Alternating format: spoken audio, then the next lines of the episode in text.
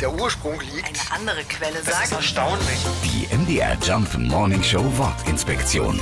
Weichei. Ja, Weicheier haben es nicht leicht. Sie gelten als sensibel, empfindlich und mit großer Vorsicht zu behandeln, eben wie ein weich gekochtes Ei. Das einzig Positive an diesem Begriff, er muss ja gar nicht gegendert werden, ist ja im Prinzip schon neutral. Man könnte also genauso gut eine Frau als Weichei bezeichnen. Aufgekommen ist der Begriff allerdings in den 80ern, als es bei vielen Männern Klick gemacht hat und auch sie festgestellt haben, eine sanfte und nachgiebige Seite zu haben, die sie nicht länger verstecken wollten. Aber statt Verständnis gab es dafür eher Spott. Aus dem harten Brocken wurde also ein weiches Ei und dieser Spott scheint die Menschen zu kreativer Höchstform anzutreiben im Wettbewerb um die besten Weichei-Synonyme.